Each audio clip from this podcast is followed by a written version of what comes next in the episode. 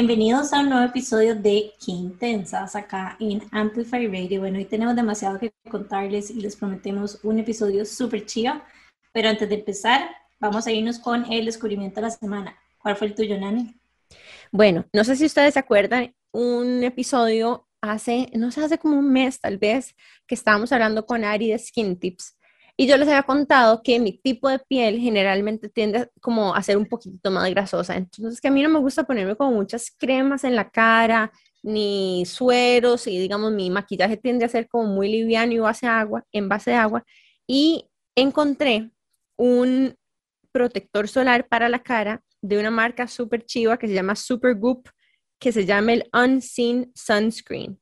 Tiene SPF 40 y es como un gelcito sedoso, demasiado delicioso que ni siquiera se siente. Y tengo que decirles que a mis 32 años de edad finalmente estoy usando regularmente protector solar de cara em, en las mañanas porque encontré este producto asasazo y bueno, en realidad esto fue un poquito de peer pressure de parte de Jimena. Bueno, no, en realidad yo encontré este en Sephora y después Jimena me lo copió.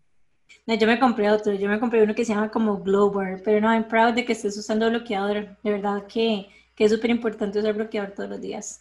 Sí. en especial porque mi familia tiene mucha predisposición a cáncer de piel. De hecho, creo que mi abuelita ha tenido y alguno de mis tíos también. Y tiende a ser en la cara porque como vacacionamos tanto en la playa, de la cara es como lo que siempre se quema inevitablemente también, ¿verdad?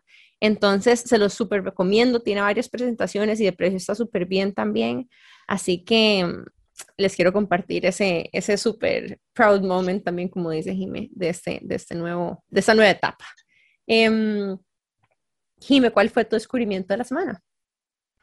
Bueno, mi descubrimiento de la semana es gracias a Andri, una chica que nos ha estado ayudando un montón en la parte de comunicación, marca, etcétera. Y bueno, le pedí que me ayudara con mi marca y necesitaba un catálogo, preocupaba un catálogo que fuera como súper rápido de hacer y encontró una herramienta que yo no les puedo explicar, o sea, explicar, ya me trae toda. Se llama Creative Market. Entonces es un éxito porque te venden como los templates y ya vienen como diagramados, súper lindo, con toda la información que vos necesitas y están súper bien de precio. Entonces es como un Canva, pero mucho más, mucho más top, digamos, en cuanto a catálogos y nada más como que lo descargas. Eso sí, tenés que montarlo en InDesign o Photoshop o alguno de esos, pero ya viene como la edición básica que requiere demasiado tiempo. Entonces me pareció maravilloso. O sea, hay para todo, hay para brochures, hay para todo lo que ustedes se puedan imaginar. Es un website. Es, ajá, se llama creativemarket.com y vos te metes ahí y ahí es, es, como un Canva, digamos, un poco parecido a Canva y vos ahí escoges como cuál es el template que te funciona y lo descargas y ya vos lo, lo editas y haces lo que necesites, pero quita demasiado, o sea, como que quita demasiada presión y te da demasiada agilidad, porque a veces no tiene sentido. O sea, y lo digo porque he estado ahí muchas veces como que nada más como tener que ponerse a editar que todas las letras estén en la misma tipografía, que todo esté alineado, que estén como todo ese tipo de cosas, a veces como que no vale la pena el esfuerzo y es mejor nada más como comprar algo que ya está y editarlo para que funcione para lo que necesitamos. Entonces, súper, pero súper recomendado. Buen tip ese. Fadri, ¿cuál es tu descubrimiento de la semana? Ok, em, es un libro de Mark Manson, que es el mismo autor de The Subtle Art of Not Giving a Fuck. Ajá, yo he visto esos libros, están por todo lado. Ajá. Ah, sí, y este libro, Literal. Estatuanis, eh, se llama Models y el subtítulo es, um, es Attracting Women Through Honesty. Entonces me gustó porque es un approach súper como contrario a los, a los digamos, a los consejos que uno ve en Pickup Artist y así en la escena del dating, que es como de poner máscaras y hacerse el fuerte, es más como a través de la vulnerabilidad y de la honestidad y, me encantó el approach del maestro, que es súper, o sea, me, lo, estoy terminando y resueno 100% con el libro y me cuesta resonar con libros de dating, así que está muy, muy chido. ¿Qué es, ¿Qué es el Pickup Artist? Es, es toda una escena de, del dating scene de los hombres, que es como, es muy by the book, de cosas que uno tiene que decirle a una mujer cuando, when you approach them at a bar, así, cuando uno se acerca a un bar. Son como tips de cómo invitar y conquistar chicas. Exacto, pero están muy basados como en, poner una máscara de lo que uno no es. Entonces, por ejemplo, si uno está nervioso, ¿cómo poner una máscara para no verse nervioso? Pero al fondo está lidiando con los nervios. Entonces, este tema más bien lo que está dando es como un approach de hacer contacto con qué te pone nervioso y cómo estar frente de repente a una mujer si está nervioso, pero desde la honestidad. Entonces, le da ese twist que me parece mucho más real, mucho más auténtico. Está muy tuanis. Está muy chiva. Bueno, ese es un tema que a la fecha todavía no hemos tocado en el podcast, que yo creo que también se está cayendo y es el, el dating scene. De hecho, aprovecho para decirles que si les gustaría que trajéramos a alguien en específico, mándenos un mensajito por Instagram porque es un tema que tenemos pendiente. O hacemos un segundo episodio con Fadri, específicamente de Em, bueno, a mí me encanta que, que, hayas recomendado un libro porque de hecho nosotras somos súper fans de los libros, de hecho hasta tenemos un bookshop donde curamos un, una cantidad de libros, ¿verdad? una serie de libros que para nosotros son importantes, ya sea porque ya no los leímos o nos los han recomendado gente cercana o literal pasamos horas de horas sentadas en un bookshop en Estados Unidos, escogiendo, leyendo tapas de libros, leyendo los índices, ¿verdad? pasando páginas y, y, pensando, ¿verdad? Este le puede gustar a las chicas que los escuchen. Entonces, de hecho, tenemos todavía algunos libros que están disponibles en el bookshop. Recuerden que pueden encontrar eh, todo lo que hay disponible en nuestro catálogo de WhatsApp. De hecho, bueno, no sé, fue increíble. O sea, nosotras llegamos de viaje, duramos un tiempo tomando las fotos lanzamos el catálogo durante Semana Santa, creo que fue como miércoles o jueves, pensando que no se iba a mover. Y la gran mayoría de los libros se nos vendieron en 24 horas nuevamente. Entonces, vean, de verdad, quedan como cinco libros, algo así. Muy buenos libros. Y de hecho aprovecho porque hay uno que se llama Attach, que no sé si lo han leído, pero es un éxito de libro. De hecho habla de relaciones también y está disponible. Así que si en este momento están como navegando situaciones de ese tipo, demasiado recomendado. Está también como Come As You Are, que es de sexualidad, que también es súper, súper bueno. Good to Great, que es de básicamente qué hacen las empresas para estar como above the average. O sea, en serio, hay muy, muy buenos libros. Así que escríbanos por DM y nosotros les compartimos el catálogo. Creo que también, de hecho, en el link in bio está el link directo al catálogo de WhatsApp, así que no se los pierdan. En el catálogo no solo los autores, los precios, el título, sino que tenemos una pequeña reseña, un resumen del, libro, por si acaso también quieren explorar un poco más antes de comprarlo. Y bueno, no sé si ya se imaginan quién es nuestro invitado de hoy, no lo hemos presentado, pero yo tengo el gran honor de presentar un gran, gran amigo y queridísimo amigo mío, Fadrique Soma, que tenemos mucho tiempo de querer invitar a Fadri, en realidad lo venimos intencionando hace mucho tiempo. Em, siempre hemos estado, Jimmy y yo, como, bueno, ¿verdad? Cada cuánto invitamos a hombres al podcast, porque generalmente son mujeres. Entonces, sí tengo que decir que invitamos o tratamos de invitar a gente muy selecta. Así que es un gran honor que nos estés acompañando, Fadri. Y bueno, yo les quiero contar que Fadri es una persona muy importante para mí, porque aparte de ser mi amigo, me ha acompañado en momentos importantes de mi vida. Y ya lo van a conocer, como que su forma, su cosmovisión, su forma de ver la vida, no solamente tiene una profundidad muy, muy linda, sino que tiene un, don para ser muy, eh, para aceptar muchas cosas sin juicio, y de repente es como su espiritualidad muy transversal a partir de todas las experiencias que estoy segura que hoy nos va a contar, le permiten a él abordar y tener un, tal vez una perspectiva muy amplia y tal vez muy honesta y muy genuina de, de cómo enfrentar algunas situaciones de vida y para contarles un poco de la biografía de Fadri, él fue sacerdote rastafari, monje budista dentro de sus experiencias de vida, es terapeuta transpersonal, tiene una especialización en acompañamiento de parejas y comunicación no violenta, que de hecho fue profe mío en comunicación no violenta. Em, y actualmente se dedica a acompañar no solamente a personas individuos, ¿verdad? o sea, sin pareja, pero también a personas con pareja a atravesar momentos complejos de la vida, hacer retiros, sesiones privadas, charlas, cursos y mucho más. Y bueno, hoy nos va a contar muchísimo más de todo lo que hace. Bienvenido, Fadri, a este espacio tan especial para Jimmy y para mí. Wow, gracias por la cálida bienvenida. Mm. Tanto a vos, Nani, como Jimmy, que estoy conociendo. Em, me siento súper honrado de estar acá. A ver, tengo un cariño enorme, Nane, y, me encanta que, me hayan dado la, oportunidad de estar acá. Eh, sí, sí, it's been a journey. Eh, creo que ahora más adelante puedo contar un poco más detalle que, me ha llevado hasta el momento en el que estoy. Eh, pero me siento súper feliz de compartir acá un ratito con ustedes. Recuerdo que hace unos años también hiciste como unos pequeños podcasts, ¿te acuerdas? Sí, de hecho, sí, sí, sí. Eh, todavía, o sea, yo tengo un podcast en, Spotify de, de, pero son cortitos, soy yo hablando de un tema, a veces son dos minutos, a veces diez minutos. Eh, pero sí, sí, por ahí anda todavía eso. Bueno, entonces también es un fellow podcastero. Este, tal vez lo conocen un poco más por su presencia en redes sociales, específicamente en Instagram, donde comparte todo tipo de contenido de relaciones, de pareja, tal vez incluso como pensamientos un toque más filosóficos. También tienes un libro, ¿cierto? Tengo, un libro, y tengo un libro, tengo otro que está a punto de salir y tengo otro que estoy empezando a escribir. Muy bien, épico. Bueno, entonces es un, es un gran creador de contenido y y estoy muy emocionada de los temas que vamos a hablar hoy porque eh, Fadri también habla de las relaciones con nosotros mismos, con otras personas, incluso cuando esas otras personas son parejas, que es su especialidad. Y, y bueno, y tiene un par de retiros específicamente este año, que es bastante importante para él y que también más, más adelante les vamos a contar.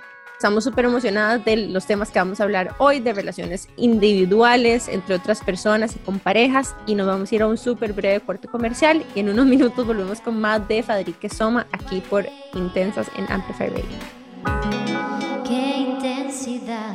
Estamos de regreso con Qué Intensas en Amplify Radio. Bueno, hoy nos acompaña Fadrique Soma y tengo demasiadas preguntas para vos, pero quiero empezar con cómo, o sea, como que yo voy para atrás y pienso como cuando estaba en el colegio y qué quería hacer y mi mente como que lo único que existía era como, no sé, ser doctora, abogada, como carreras súper tradicionales y como que me cuesta pensar como cuál fue tu journey, me parece súper chida, contanos un poco más.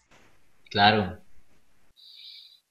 O sea, lo, que pasa es que em, yo siempre me he tenido la, he sido muy curioso y siempre me he cuestionado mucho las cosas. Entonces cuando estaba en el cole empecé a, mm, a cuestionar varias de las normas sociales eh, que han sido impuestas hacia nosotros. Y paralelo a eso, yo empecé mi descubrimiento espiritual eh, curiosamente porque tenía, he tenido mucha influencia del Caribe porque mi mamá siempre ha tenido un hostel en el bueno, en Costa Rica y con, mucha influencia del Caribe y con esto música reggae y a los 15 años empecé a escuchar el mensaje detrás de la música, o sea, las letras, empecé a prestarle atención a las letras y me di cuenta que era toda una filosofía y que había todo un estilo de vida y por alguna razón que ahorita en realidad, o sea, no, nunca he sabido por qué me sentí tan eh, inclinado hacia eso, pero me abrazó y empecé a estudiarlo desde muy joven, cuando tenía, bueno, 15, 16, 17 años, eh, al punto que dije como, ma, esto es lo que yo quiero vivir. Y cuando digo esto, es porque ya había leído por dos años, había estado estudiando toda la filosofía Rastafari y que no, creo que entremos ahorita en detalles, todo es, es una filosofía linda, relativamente compleja, pero bueno, a fin de cuentas incluso es, una religión incluso. Y, y, a los 18 años entré a la U y después dije, no, o sea, en realidad yo lo que quiero es irme a vivir esto. Eh, y en lo que eran mis cosas de irme. Me fui a Jamaica a los 18 años y entré en una, a vivir en una comunidad rastafari, en la más ortodoxa, porque el rastafarismo a fin de cuentas tiene, eh, es una religión y digamos que es como el cristianismo que tiene diferentes ramas, así como están los adventistas o como los, eh, a ver, ya ni sé los nombres, pero diferentes ramas de cristianismo, eh, bueno, católicos o, o adventistas. o de los santos de los últimos días. Igual en Rastafarismo hay diferentes casas, entonces yo entré en la más ortodoxa de todas, que se llama Bogoshanti, que es una orden eh, eclesiástica y es una orden sacerdotal. Eh, y yo era súper impetuoso de, cuando era más joven, era muy impetuoso y muy extremista, entonces siempre quería lo más radical, lo más hardcore, y entonces me fui a eso. Y bueno, terminé casi ocho años ahí, en los últimos cuatro años fui sacerdote, fui el primer sacerdote para Latinoamérica dentro de esta rama. Eh, y fundé la orden acá en Costa Rica y en Chile y en Perú. Entonces, ese fue mi trampolín hacia la espiritualidad. Eh, y, y siempre me he dado el permiso de hacer lo que me dé la gana en realidad. O sea, siempre es como quiero hacer esto, lo voy a hacer. Nunca he tenido como este peso encima, pero no, es que yo debería ser doctor porque es como no, quiero hacer esto y nada más como que me dejaba ir. Y bueno, eso eso tiene un precio también, ¿verdad? Que luego más adelante puedo hablar de eso, pero pero también me ha dado muchas alas para descubrirme en muchos sentidos, porque siempre me he permitido buscar lo que lo que lo que, lo que me pone más, lo que me apasiona más, o sea, lo que me pone el pelo en fuego. Adri, después de esta experiencia de estar ocho años, o sea, ¿qué fue lo que, lo que hizo que se cerrara ese capítulo y cuál fue el nuevo capítulo que se abrió?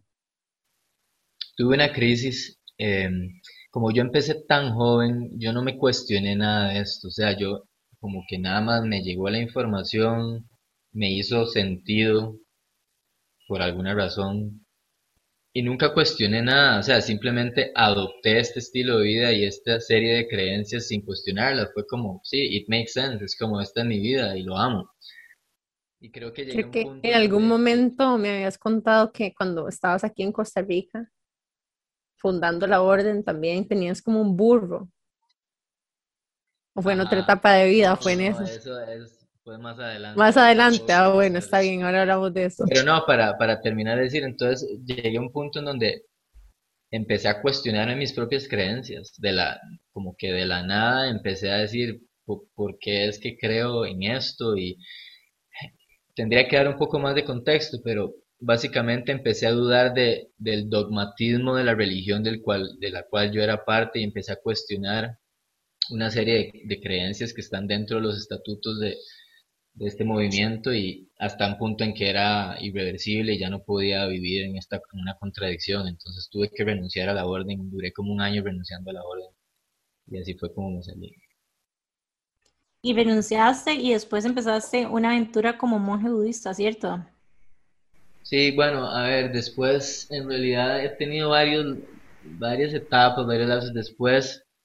Fue una crisis enorme porque, imagínate, o sea, toda mi vida giraba alrededor de esta nueva creencia. O sea, yo dejé amigos, dejé familia, em, dejé estudios y, y, como era algo bastante sectario, toda mi vida, todo mi trabajo giraba alrededor de esta orden. Entonces, cuando yo salí de ahí, no tenía ninguna cadena de significantes de la cual, digamos, armar mi nueva realidad. Toda mi identidad estaba pegada a la figura de Fadrique, sacerdote, y la comunidad alrededor, y todo mi trabajo alrededor de eso. Entonces fue una crisis enorme con donde pasé como un año sin perdido, o sea, y, sin saber qué hacer. Y ahí fue cuando, movido todavía por esta búsqueda interna, eh, viene el episodio del burro y fue que, bueno, básicamente me, me conseguí un burro en Miramar de Punta Arenas em, y yo quería, yo, tengo una tendencia fuerte hacia el ascetismo o hacia la renuncia, que es básicamente despojarme de todo y no sé por qué desde joven lo he. Eh, ahora vivo muy diferente porque considero que la renuncia es interna, pero en ese tiempo tenía una, una fuerte inclinación hacia eso y recuerdo que tenía los últimos mil colones en mi bolsa y enterré los mil colones, agarré el burro y me fui a caminar sin rumbo y sin comida y sin dinero en mis bolsas. Y yo quería experimentar como saberme sostenido por la vida o por quien sea, simplemente como totalmente despojado. Y, y así pasé casi un año eh, viviendo de lo que la gente me diera y lavando la túnica que andaba en los ríos y durmiendo en los potreros con este burro que se llamaba Nazareno. wow, wow. Ay, a mí me parece tan bonito cuando contás estos momentos porque se siente como, di como, como no bullshit de alguna forma, ¿sabes? Como que de lo que estás hablando cuando hablas de despojarte es como real, no es el, hablando de incluso Semana Santa, ¿verdad? De, dejar la Coca-Cola los viernes antes de Semana Santa, ¿verdad? Inclusive cuando decís como de llevarlo al extremo, es como, de verdad hay como congruencia en, o sea, puede como que hayas pasado por diferentes como, no identidades, pero que ya has tenido como varias experiencias, pero al final de cuentas siempre has sido como muy congruente con vos mismo también. Sí, sí, y siempre me, si algo me gusta, me gusta experimentarlo first hand, o sea, quiero entender cómo es esto y para entenderlo voy a vivirlo y, y, qué se trata de esto. Entonces, quiero la experiencia de primera mano y como quería realmente vivir. O sea, yo tengo, a ver, todo esto tiene un contexto. Yo tengo una influencia súper fuerte de leer libros de santos y de renunciantes y de ascetas y de ermitaños. Entonces, mi cabeza estaba plagada de esto, ¿sabes? Como, y yo necesitaba vivirlo. Era como, ok, voy a vivir el estilo de vida de estos más, a ver qué va ¿Y qué te llevó a decidir de que ya era hora de una nueva etapa? Ajá. Eh, en este caso particular fue como que simplemente un día nada más sentí como que ya, como, ah, suficiente. Fue, fue muy loco, en realidad fue muy simple, fue como que nada más sentí que ya no necesitaba aprender más ahí.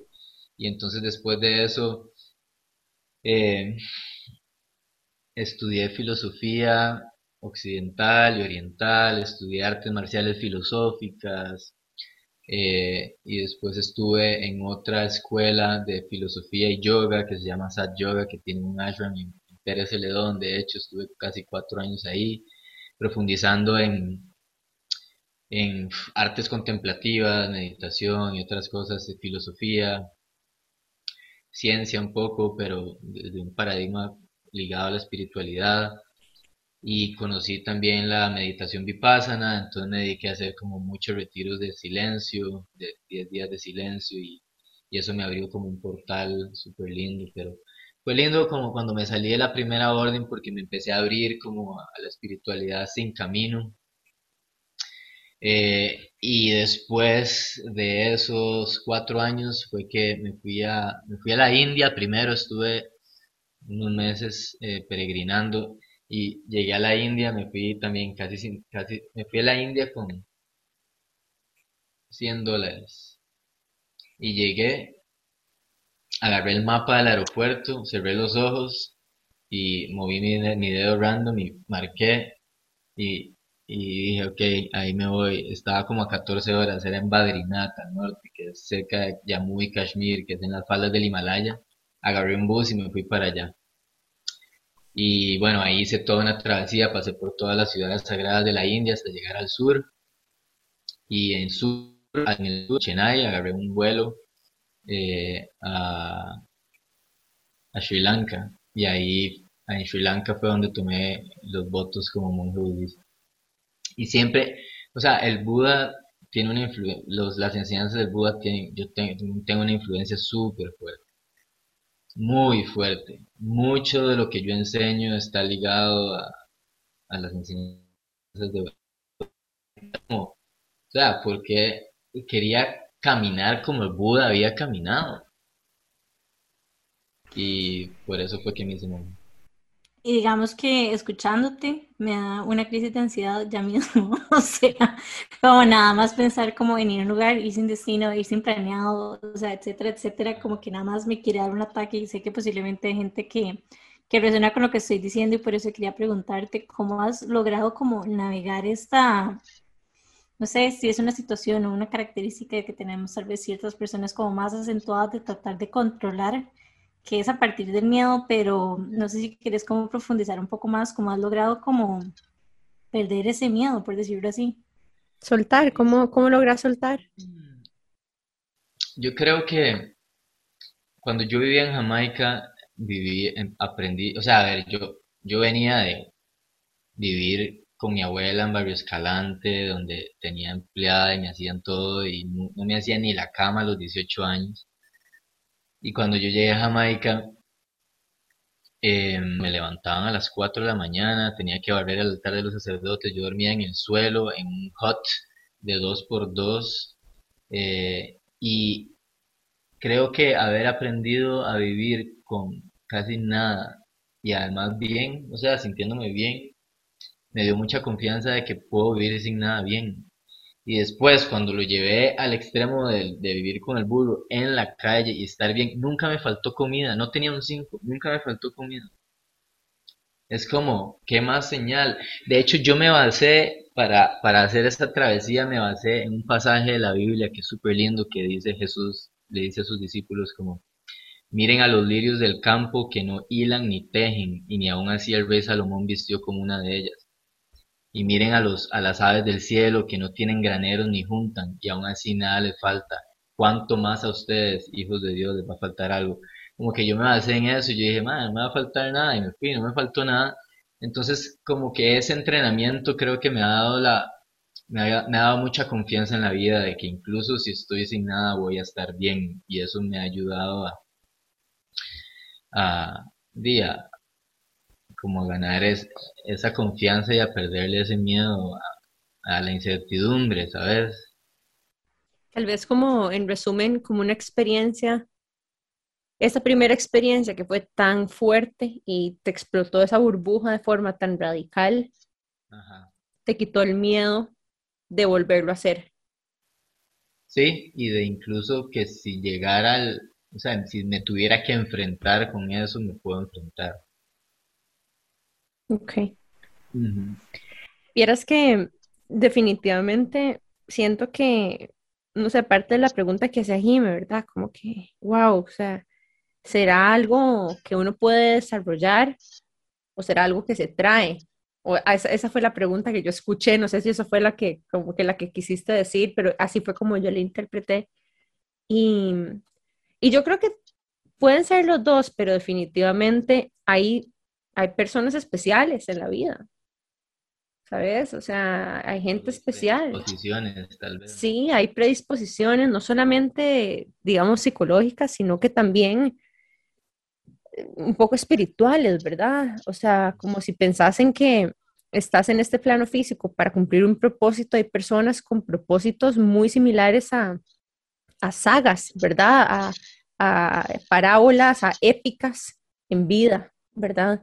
Eh, nosotros hablamos mucho de, este, de una narrativa, ¿verdad? Que se llama la, parábola del héroe, que de la cual, o sea, la cual es descrita por, inicialmente creo que fue Joseph Campbell, pero... The Hero's Journey.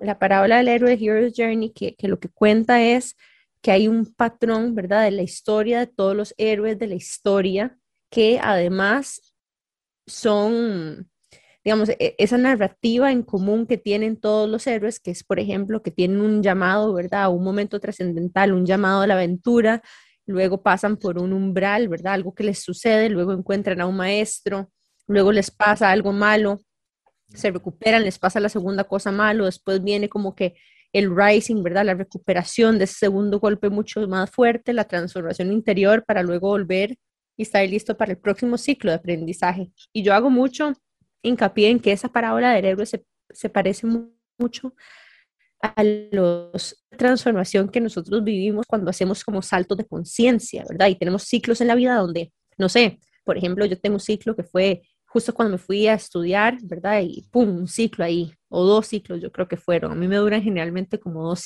dos años, mis ciclos como de conciencia en los que tengo la necesidad de hacer como un cambio radical.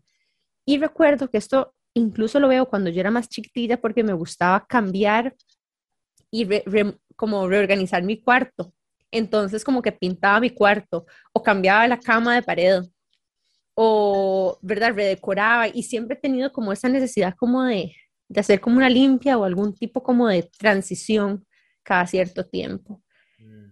Y, y viendo para atrás, sin duda, todas estas pequeñas historias que están contenidas dentro de nuestra gran historia de vida se convierten en pequeños momentos donde, en, en oportunidades de trascender el nivel de conciencia en el que vos estabas anteriormente. Y por supuesto, ¿verdad? E, eso se amarra a lo que estabas diciendo porque ya cuando vos estás en la India haciendo un peregrinaje a través de las de las ciudades, digamos, especiales o como fue que dijiste, sagradas de la India, y se, te, se te abre esta posibilidad de irte a un templo, de ya, ya vos pasaste por ciertas experiencias previas, ¿verdad? Y, y estás mucho más listo para embrace it, versus una persona que tal vez no ha pasado por una situación que lo haya hecho acercarse a nivel de conciencia al mensaje que tienen específicamente los templos budistas, porque en realidad es profundo. Incluso a, mí me gusta mucho ese tema, porque yo también estudio filosofía asiática y, y quiero aprovechar y contarles de otra persona, una peli que vi buenísima de un occidental que se va y tiene esta experiencia inmersiva en, en, un templo budista y se termina transformando en un monje. Y resulta que es un fotógrafo muy famoso que em, era, creo que era el, el nieto de Diana Vreeland. Diana Vreeland es, era una columnista de moda y editora de Harper's Bazaar y de Vogue. Y resulta que es una, es como decir la, Anna Winter, ajá, era como la Anna Winter, digamos, de los, de los ochentas, ok, de los setentas, ochentas. Y resulta que el, nieto de ella es un fotógrafo que se llama Nicholas Vreeland y em, que ahora es como Rinpoche de algún tipo, ¿verdad? Este, y se hizo un monje tibetano budista. Y hay una historia, una peli súper linda que se llama Monk with a Camera que es la vida y el camino de Nicholas Vreeland, de cómo él en este journey de fotógrafo se va a la India y es, o sea, por lo que él ve y captura, lo penetra de una forma tan espiritual que decide quedarse. Y lo entrevista creo que Richard Gere en ese momento y me encanta porque esas pequeñas historias, ¿verdad?, de conversión de las personas occidentales a estas eh, filosofías asiáticas, siento que ¿verdad? Eh, de alguna forma convierte a muchas de esas personas en embajadores y en mensajeros de esta sabiduría de vuelta al occidente. Y eso es un poco la visión que yo tengo tuya, Fadri. No sé, ¿verdad? Como que vas, absorbes un montón y luego volves con un maestro y por eso para mí, digamos, el contexto o la forma en la que vos compartís tu contenido se siente pedagógico y la forma en la que yo me imagino tus retiros son también pedagógicos, ¿verdad? Es como que aquí hay un montón de teoría y de enseñanzas que son ancestrales y que tienen años de años de ser pasadas, ¿verdad? A través de líderes de pensamiento, pero así es como lo aplicamos en la práctica, ¿verdad? Occidental. Sí, total, o sea, gran parte de mi trabajo es como hacer ese puente, ¿verdad? Que, que es como, ok, vos no pasaste por todo lo que yo pasé, por cosas de la vida, pero yo te, yo te lo puedo traer condensado. Y no solo condensado, sino dentro de un contexto también súper, em, bueno, no súper, pero sí mucho más digerido, mucho más digerible y también contemporáneo. Eh, sin todas las, las parafernalias del mundo ancestral, ¿sabes? Que son muy pesadas, son, tienen una carga simbólica también que es difícil de... O sea, que no, no es para todo el mundo definitivamente, entonces pasar por todo el tema como de los símbolos, las vestimentas, eh, los códigos de lenguaje y, y, y, traducirlo eso para ofrecérselo a las personas eh, más masticado, eso es gran parte de lo que yo hago. ¿Y en qué momento esto lo empezás a conectar con la psicología? Justo después de, de mm, a ver, lo último la última escuela en la que estuve fue esa yoga. Estuve ahí cuatro años y, y después de este viaje y después de haber sido monje budista, empecé a estudiar psicología eh, porque me di cuenta que era un complemento importante para toda la parte más etérea, digamos, si se quiere. como entender como el funcionamiento de la mente y las trabas eh, que la mente misma hace, el poder de la mente además. Entonces empecé a estudiar psicología, estudié psicología como cuatro años. No me gustó la psicología convencional, entonces estudié terapia transpersonal, que es una fusión entre, en palabras simples, es una fusión entre psicología, espiritualidad y filosofía. Em, y, y saqué una especialización en terapia de parejas dentro del paradigma de relaciones conscientes. Y ya después, al final, o sea, Fabrique Somos hoy en día es, una, es un conglomerado de todas mis experiencias masticadas y puestas al servicio de la humanidad. De hecho, eso me encanta porque siento es como que pudiste vivir como todas las experiencias, no todas, pero muchas experiencias, desde la más como extrema cuando te fuiste a Jamaica, cuando estuviste con tu burro, digamos, hasta también experiencias un poco más tradicionales, por decirlo así, como fue estudiar psicología. Entonces siento que es como una combinación de un poquito de todos los mundos, pero aplicando tu capacidad de generar contenido que no todo el mundo tiene. O sea, es como que fuiste, exploraste de todas las diferentes vertientes y después ahora sos un emprendedor que crea cursos, comparte contenido y de hecho es como una etapa que, que me interesa también como conversar mucho con vos porque hay muchas emprendedoras que nos escuchan.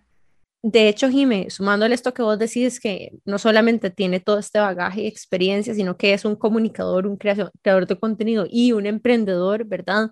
Creo que eso toma ciertas habilidades especiales también, como que condensar todo eso y lograr no solamente diseñar productos y servicios, o sea, que ya de por sí es dificilísimo hasta para la gente con carreras más tradicionales, ¿verdad? Con personas que son, no sé, estudian nutrición y luego tienen que ver a ver cómo se venden en donde sea, en redes sociales, y que son cosas más incluso tangibles que uno pensaría que hay clientes con necesidades identificadas, ¿verdad? En esto, ¿verdad? Qué difícil identificar el segmento de mercado específicamente y, ¿verdad? Construir un negocio alrededor de, de esto mismo. Pero de hecho, vamos a irnos a un súper corto break comercial y volviendo a nuestro break, vamos a hablar un poco más de cómo Fadri ha logrado tomar todas estas enseñanzas y aprendizajes y empezar a montar básicamente un emprendimiento de servicios y de productos utilizando todos, ¿verdad? Todos estos insumos espirituales, eh, científicos, psicológicos y filosóficos para, para convertir o hacer lo que hoy es este, el, el imperio de Fadrique Soma. Eh, pero así lo estaba manifestando. Muy bien, ya casi volvemos con más de Fadrique Soma aquí por Qué Intensas por Amplify Radio.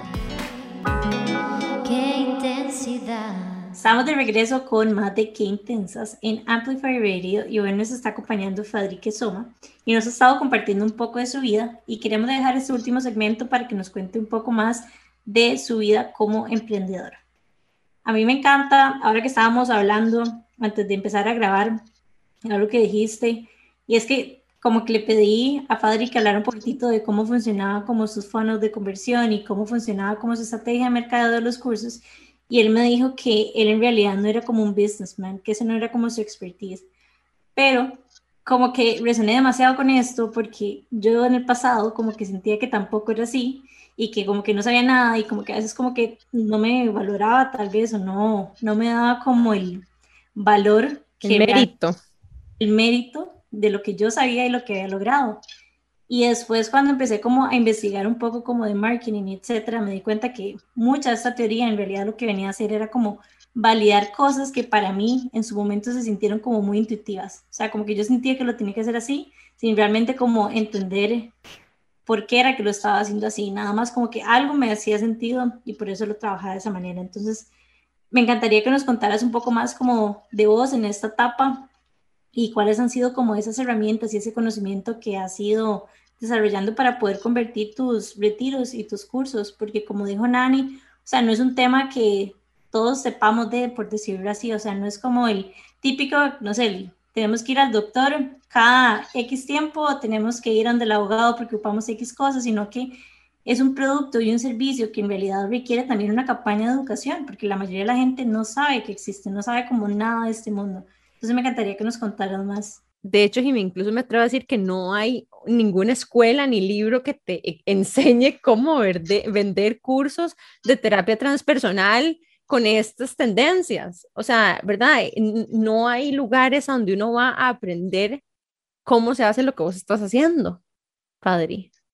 Sí, sí, sí, no, y en ese sentido, eh, mi carrera ha sido un, un journey de trial and error totalmente, muy intuitivo, muy de, muy de mostrarme lo más auténtico que puedo ante el mundo y, y estudiar de manera autodidacta las formas de mercadeo digital que existen. Eh, es hasta hace poco que ya luego me, me asesoré más con, un coach de marketing digital, pero en realidad mi camino siempre ha sido súper empírico en ese sentido. O sea, primero llegó un punto en donde dije, bueno, ya necesito salir al aire, o sea, como toda esta información que tengo dentro de mí, quiero compartirla. Era eso o, o ponerme a ver qué hacía de la vida. Entonces era como, no, tengo que buscar la manera de monetizar esto. ¿Verdad? Y, y ha sido súper complejo, he pasado por demasiados retos y... Pero bueno, hoy en día vivo de Faderique Soma 100%. Eh, y, y, o sea, si me, si me piden tips como específicos, lo, que puedo decir hoy en día, lo que, considero que más convierte y funciona, en mi caso es eh, ofrecer un producto gratis de alto valor, de alto contenido, o sea, de contenido de valor, en donde uno pueda recopilar los correos de las personas y una vez que vos recopilas los correos de las personas, creas un embudo de ventas automatizado donde le llegan, eh, el, digamos, en mi caso es un curso gratis que les va cayendo por goteo, por drip, son cuatro días.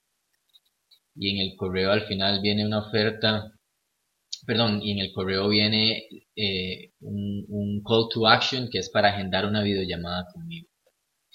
En el momento en que la gente agenda una videollamada, eh, agenda una videollamada conmigo, en la videollamada yo me encargo de vender un high ticket. Y esa es la forma que ahorita es la que estoy empezando a emplear y es la que me está funcionando. Pero digamos, me ha costado mucho llegar a ese punto y, y, ahorita creo que es lo que más, por lo menos hasta la fecha, es lo que más frutos ha empezado a dar. Eh, pero bueno, eso a nivel técnico, ¿verdad? Como mucho mi camino ha sido como mostrarme, yo, yo, mi competencia son los psicólogos y los coaches y los terapeutas, entonces mi forma de sobresalir es porque tengo una historia que contar y tengo casi ya 20 años de estar en esto. Entonces ha sido mucho también como de confiar en mis capacidades y demostrar al mundo de manera auténtica eh, esa ha sido como mi estrategia interna, por así decirlo, acompañada de una estrategia externa de mercadeo. De hecho, pero incluso este fono, ¿verdad? El que hablas, para las que no están, digamos, familiarizadas con el concepto, es un embudo de ventas, ¿verdad? Que lo que dice es que vas a tener muchísima gente arriba, que cada vez va ir, ir, siendo más poca, más poca, más poca, para después llegar a unos poquitos que terminan de convertir, ¿verdad? Y que terminan de ser tu cliente. Pero esa estrategia solamente funciona si el embudo es realmente grande arriba. Y ahí hay otro comentario que yo quiero hacer, porque lo puedes explicar de forma muy sencilla y técnica ahora, pero eso no sería posible si vos no tuvieras una audiencia tan grande en Instagram. Porque yo creo que algo que te distingue a vos y que distingue a muchos psicólogos o coaches o terapeutas que están en redes sociales, que utilizan el marketing digital, es que son comunicadores. Y eso no lo tiene cualquiera, porque para ser comunicador se necesita tener, y yo a veces uso mucho esta palabra, una gran dosis de valentía para exponerse y ser vulnerable, porque además no siempre, no siempre sale bien y uno ahí está jugándosela y exponiendo muchas cosas que, eh, de que, que, uno nunca sabe cuándo, ¿verdad? Por ahí van a salir haters y, y, uno tiene que lidiar con eso también.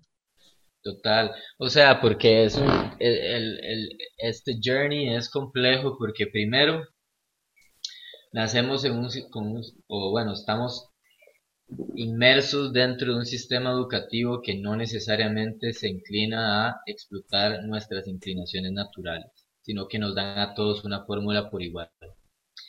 Entonces ya vamos creciendo desvinculados de lo que por naturaleza nosotros, nos gusta hacer y somos buenos haciendo. Después, sumale a eso la influencia de tus papás y de la presión social de que estudies algo en específico que ellos quieren que vos estudies porque ellos consideran que es lo más exitoso. Entonces ya ahí ya empezás estudiando algo que no necesariamente sos bueno ni que, ni que te gusta. Estás completamente desvinculado a tu propósito. Entonces, llegar al punto de, primero, empezar a entender para qué es uno bueno y, y qué le gusta a uno es el primer paso y es complicadísimo. Después de que uno medio se da cuenta de qué le gusta a uno y qué es bueno haciendo, es, ok, ¿cómo hago para, de qué manera ofrezco esto al mundo? Que es complicadísimo. Y eso implica exponerse al mundo, implica apropiarte de tus conocimientos y, ser vulnerable para compartírselo a los demás. Y a medida que uno se crea, para decirlo en términos coloquiales, a medida que uno crea en lo que uno hace, es a medida que uno puede influenciar más a los demás. Porque si vos mismo no te compras tu propio producto y si vos no crees en el valor que vos le estás aportando a los demás, ¿con qué cara les vas a llegar a vender? Entonces, ¿verdad? O sea, si vos tenés y vas a vender un iPhone es porque, madre, el iPhone es chuzo, es pichudo y vos sabes todos los features que tiene y lo bien que le va a hacer, entonces vos vas con la confianza de venderle esto. Eso es difícil, creérsela. Entonces hay que, primero, ¿qué, ¿para qué es bueno uno y, y, y, qué le gusta a uno? Después creérsela y después salir al mundo a ofrecerse. Entonces, el proceso de un emprendedor, así, un proceso legit, legítimo, es toma coraje, toma mucha valentía y toma mucha perseverancia y consistencia.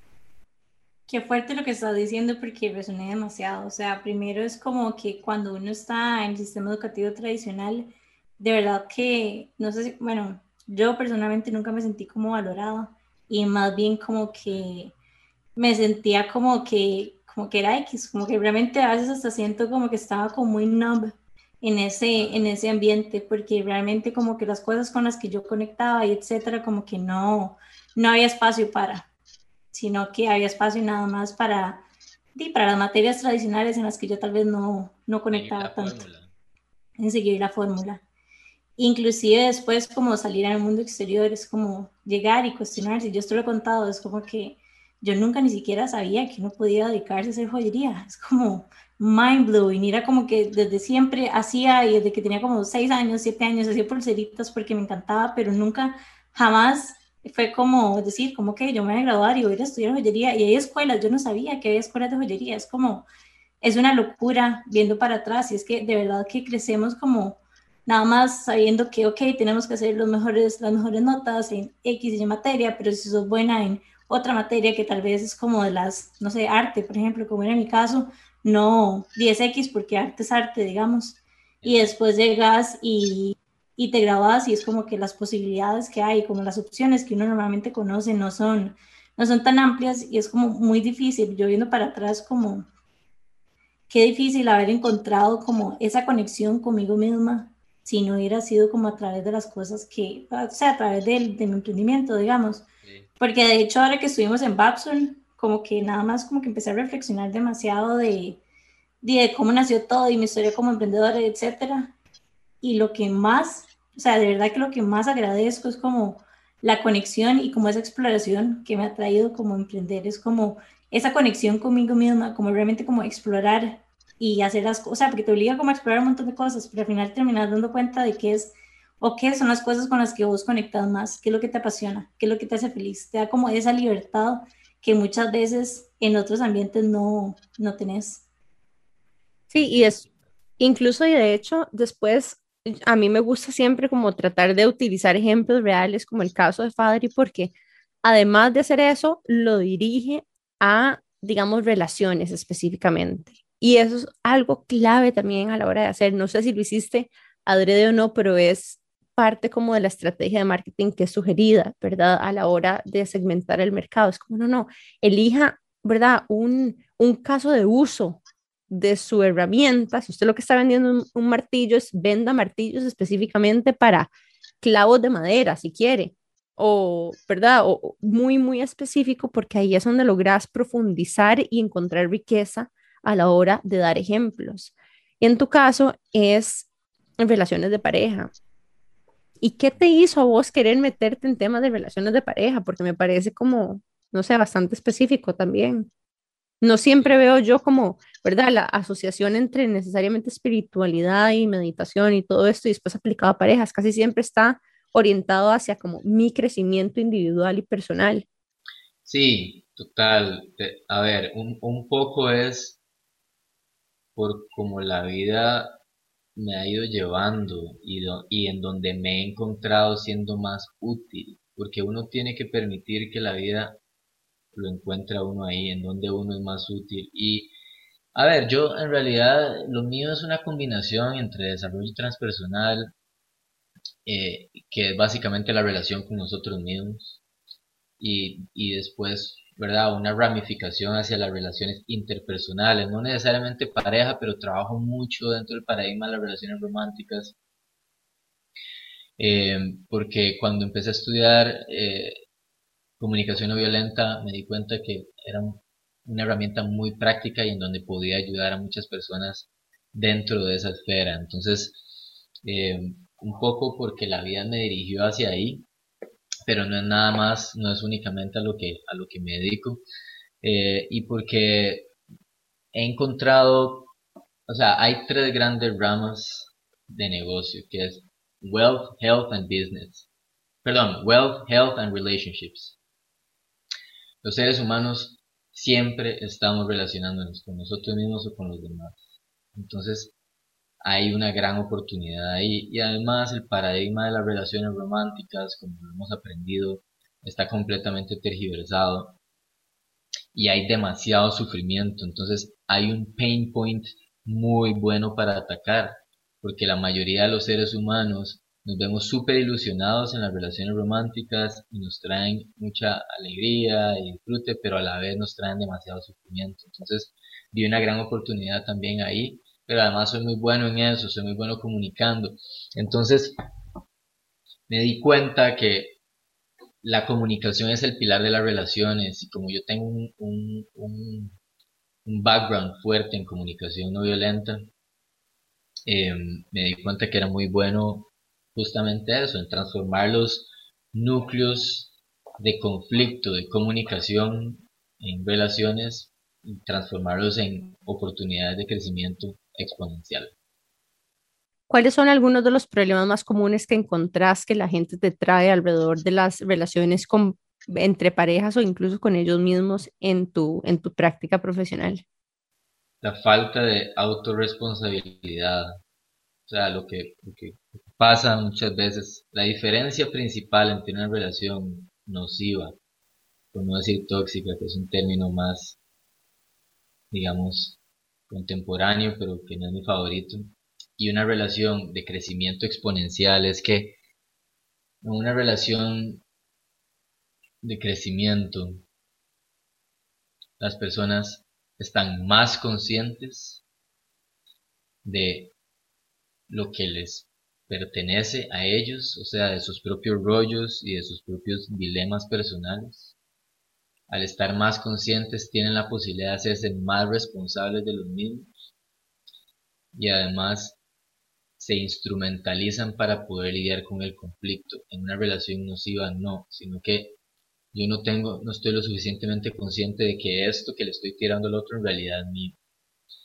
Y en el momento en el que yo no me responsabilizo de lo que es mío, se lo transfiero al otro. Y si el otro no tiene la capacidad de que yo estoy proyectando, de que el otro está proyectando en mí, entonces yo se lo voy a devolver y entonces se convierte en un incendio.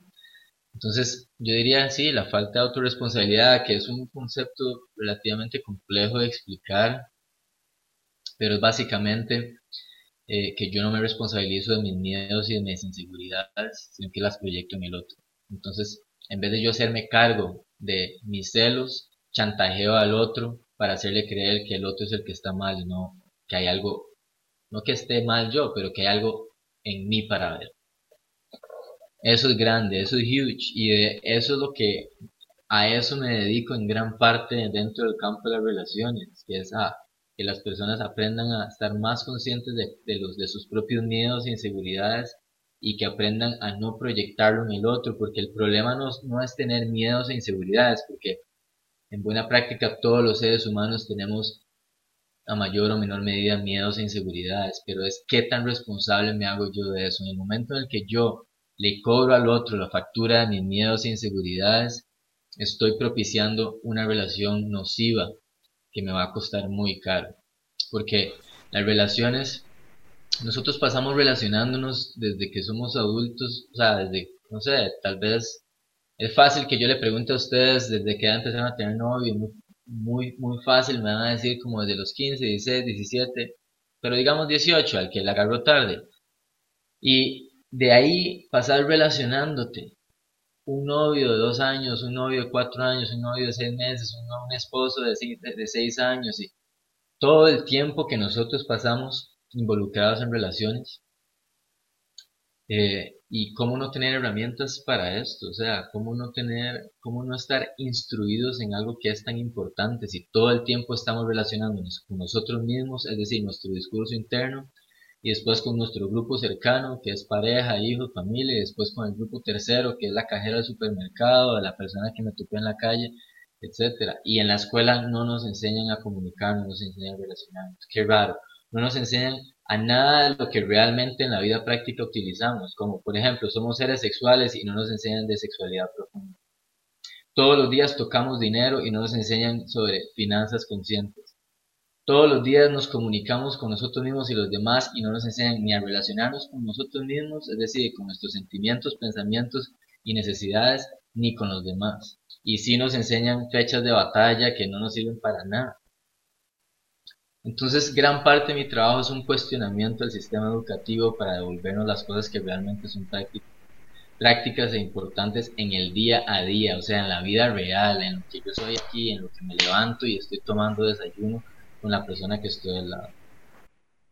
Total lo que estás diciendo y es como, inclusive como que no, no para pensar como que es un proceso, porque inclusive como que ese sentido de responsabilidad llega después de darnos cuenta de que está eso ahí de darnos cuenta de que yo reaccioné así, no por lo que hizo esa persona, sino porque eso me hizo recordar algo que me había pasado antes y que básicamente me, me sentí como atacada. Entonces es como darnos... Una herida. Exacto, es como darnos cuenta de esas heridas, inclusive con el tiempo, o por lo menos así ha sido mi proceso, como que primero descubrirla, después como, ok, esto vino de ahí, como que cada vez me doy, me doy cuenta más rápido de que la manera en la que yo estoy reaccionando es por este motivo, inclusive con mi ambiente, como que esa persona reacciona así conmigo por X razón y no es personal y no es conmigo.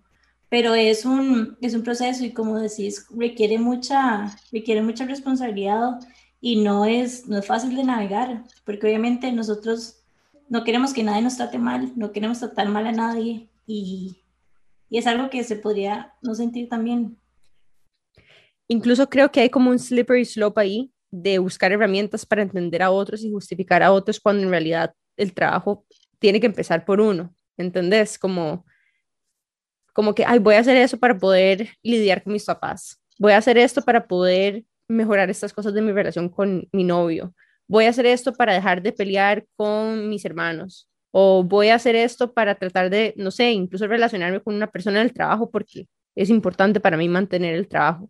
Y siempre, o perdón, tal vez no siempre, muy frecuentemente, perdemos de perspectiva que al final es para uno, porque antes de poder decir y justificar al otro y, sentir empatía por la otra persona y tratar de, entre comillas, ponerse en los pies del otro, o sea, primero hay que hacer un brete interno heavy, porque uno juzga con el lente que uno juzga, uno juzga a los otros con el lente que uno se juzga a uno mismo. Y yo creo que ahí es donde lo que vos decís de nuestros miedos y nuestras inseguridades, primero las proyectamos en nosotros y después en otras personas. Y a veces, ¿verdad? Eh, las lecciones de la vida grandes nos llegan cuando perdemos una relación, cuando tenemos una ruptura, o cuando nos peleamos con un amigo, o cuando me, no sé, me estoy peleando mucho con mis papás, o cuando termino con una pareja o me divorcio. Pero esos son triggers que en realidad lo que lo llevan a uno es adentro de alguna forma, ¿verdad? Em, tal vez uno busca ayuda inicialmente porque tiene un problema con una persona pero al final lo que se está dando cuenta es que el problema con la persona en realidad no es que es que esa persona tiene que cambiar, es que tal vez yo también tengo cosas que cambiar. Sí, total, total. Eh, eh, es lo que estás diciendo, o sea, hay gran parte del funcionamiento de las relaciones con los demás, empieza por el funcionamiento de la relación con nosotros mismos, nuestro discurso interno, qué nos decimos, cómo nos tratamos eh, y cómo eso se traduce en nuestra relación con los demás, definitivamente. Padre, contanos un poco más de cuáles son los recursos que en este momento tenés disponible para la gente que quiere conocer un poco más de ese tipo de, de contenido y de temas. Ok, bueno, a ver, en el día a día publico en página de Instagram, Facebook, eh, casi todos los días un post nuevo, por lo menos tres posts a la semana que son, eh, es como mi, es, lo que mantiene de alguna forma u otra a mi audiencia como alimentada de, de material para profundizar usualmente en la naturaleza de las relaciones humanas, la relación con nosotros mismos, dentro de y, y, y en eso viene incluido todo mi bagaje, o sea, obviamente está influenciado de todo mi camino. Eh, eso es como en el día a día y que la gente puede estar leyendo constantemente. Pero bueno, también ofrezco paquetes de, de sesiones privadas, paquetes de, de seis sesiones para gente que quiere trabajar directamente conmigo, puede ser eh, a nivel individual para acompañarlo un momento complejo de la vida o también puede ser a nivel de pareja. Y después estoy a punto de lanzar eh, una certificación en relaciones conscientes y comunicación asertiva. Es un, es un intensivo de 12 módulos em, que está súper lindo. Es una, es, es como el servicio más profundo que puedo dar para que las personas tengan un entendimiento profundo de las relaciones, un entendimiento amplio de, del funcionamiento de, de, lo que significa estar con el otro, estar con uno mismo y con el otro. Eh, para también, ¿verdad?, ahorrar a la persona la curva de aprendizaje de años de lo que yo he aprendido y puedan aplicarlo directamente. Son herramientas prácticas para transformar eh, sus relaciones.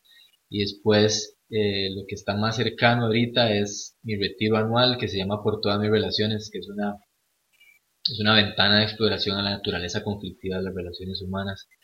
¿Por qué generamos conflicto? ¿Cómo generamos conflicto? ¿Cuál es nuestra relación con el conflicto? Y vías alternativas para manejar el conflicto. Y es una forma de, es un mapa que he diseñado a través de los años para eh, generar relaciones más auténticas, más reales, más profundas. Es un retiro súper, súper chuzo y súper profundo y denso y es cabrón.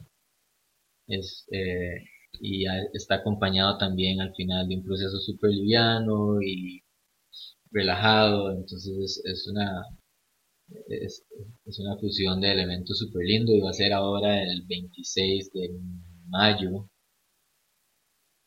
eh, sí, no, el 27 de mayo en Playa Grande, Costa Rica, en un lugar súper lindo. Y esos son ahorita los productos que estoy, bueno, los servicios que estoy ofreciendo. ¿Y cómo hacen para inscribirse? Para inscribirse en mi página de Instagram, en, en la biografía hay un link en donde está el, la página con toda la información del retiro. Eso es que es lo que se me ocurre que es lo más fácil. Que, y ahí pueden llenar el formulario de inscripción y después agendamos una videollamada con las personas que se inscriben. Entonces, padrique.soma en Instagram y en el link en, la bio está el, la página del retiro. Muy bien. Bueno, chicas, ya saben, Pueden encontrar a Fadri por Instagram, les recomendamos sus cursos, este, ahí los vamos a estar promocionando a través de nuestro Instagram y redirigiéndolos también a eh, las páginas de él. Si les gustó este contenido y quieren escuchar más de Qué Intensa, si les gusta nuestro programa, recuerden que la forma más sencilla y gratuita de ayudarnos y apoyarnos es recomendándonos a amigos de ustedes, dándonos follow en Instagram, también siguiéndonos en Spotify para que sean de las primeras personas siempre en que les lleguen la notificación de que hay un nuevo episodio. También tenemos varios otros canales a través de los cuales compartimos una serie de otros servicios que nosotros tenemos. Por ejemplo, hacemos unos eventos lindísimos. De hecho, este mes viene un evento chivísima que estamos haciendo en alianza con Aromas para el Alma, que se llama Farm to Table. Es un como un mini retreat, eh, un getaway de mañana en Santa Bárbara de Heredia, en un lugar que se llama el Arca Verde, antes también conocido como el Arca de las Hierbas. Va a estar espectacular, es un, una comida de seis tiempos, caminatas por los jardines y las huertas, hay un taller de upcycling con material reciclado de aromas, este, vamos a estar nosotras, por supuesto, a ver un pop-up shop también de aromas ahí, súper chiva. Em, van a también hacer un taller de cosmética natural ahí, van a poder crear sus propios productos. Y bueno, eso es solamente uno de los muchos eventos que tenemos planeados para ustedes. Si quieren enterarse de todos estos eventos, por supuesto, se van a enterar en Instagram, pero también tenemos un grupo de WhatsApp del Club de Intensas al cual se pueden inscribir encontrando el link directo para inscripción en nuestra link in bio también en el Instagram. Jime, ¿qué me está haciendo falta?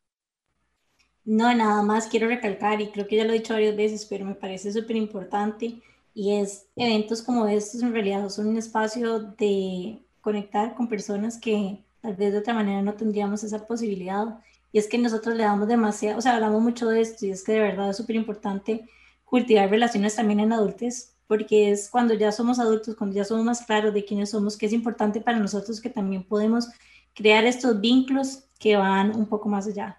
Entonces, como, como amistad desde la afinidad de lo que también estamos como intencionando ser, ¿verdad? Incluso, no sé, hablando de los retiros de padres. Estoy, segura que, estoy segura que mucha gente se encuentra y hace amigos en estos, eh, ¿verdad? Eh, retiros de inmersión porque hacer amigos de grande es difícil, a menos de que estés, digamos, activamente involucrándote y atreviéndote, atreviéndote también a inscribirte, a irte solo a algún lugar sabiendo de que ahí va a haber otra gente, otros locos como vos, disfrutando de este mismo tipo de contenido y, y nosotras hablamos mucho de eso porque nosotras dos también somos amigas de grandes. Em, y bueno, también nada más recordarles que tenemos el, bookshop, tenemos un par de libros disponibles. Cada cierto tiempo, periódicamente traemos nuevos libros. También si tienen recomendaciones de libros espectaculares o buenísimos que quieren recomendar, como el que hoy Fadri nos recomendó al inicio del episodio, también súper abiertas.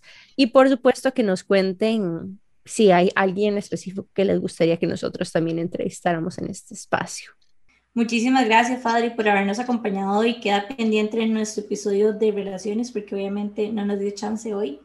Quiero cerrar invitándolos nuevamente a nuestro evento con aromas Farm to Table. De verdad que va a estar demasiado chiva. Pueden inscribirse en nuestro Instagram, ahí van a encontrar el link y van a encontrar los métodos de pago y demás. Y de verdad que cualquier pregunta que tengan, no duden en escribirnos. En Instagram nos encuentran como Intensas Podcast y Amplify como Amplify Radio FM. Nos vemos el próximo miércoles. Chao. Chao.